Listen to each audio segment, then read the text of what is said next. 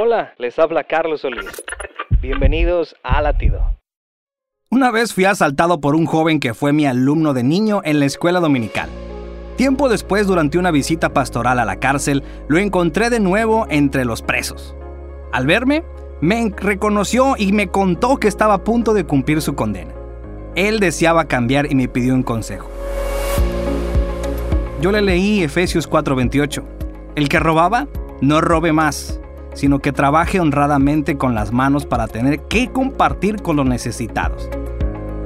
Me gusta creer que estos mensajes llegan a todo tipo de personas. Y si estás pasando por algo similar, sigue el consejo de Efesios y no solo dejes de robar, sino que con el trabajo de tus manos comienza a ayudar a los demás y tu vida cambiará para bien. Latido les llega a través del ejército de salvación.